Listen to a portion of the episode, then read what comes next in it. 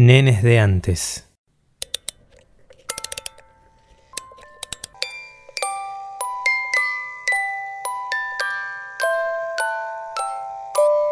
Todos los días espero el mismo momento.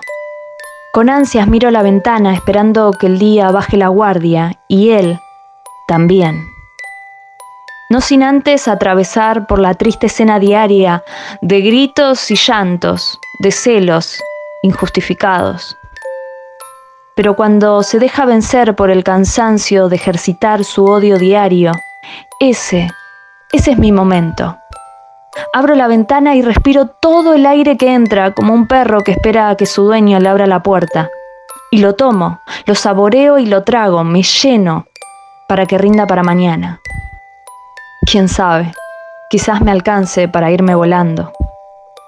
Cómo me gustaría poder gravitar como ese globo con helio que le compré a Juan un día en la calle, que por un tropiezo soltó, sin querer, y lloró desconsoladamente hasta que se hizo chiquitito y se perdió entre las nubes.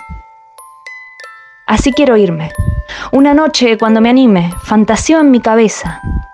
Él se despierta por los ruidos de mi partida y perdido por la somnolencia, no entiende, como yo, logré escapar. Piensa que está soñando, pero no.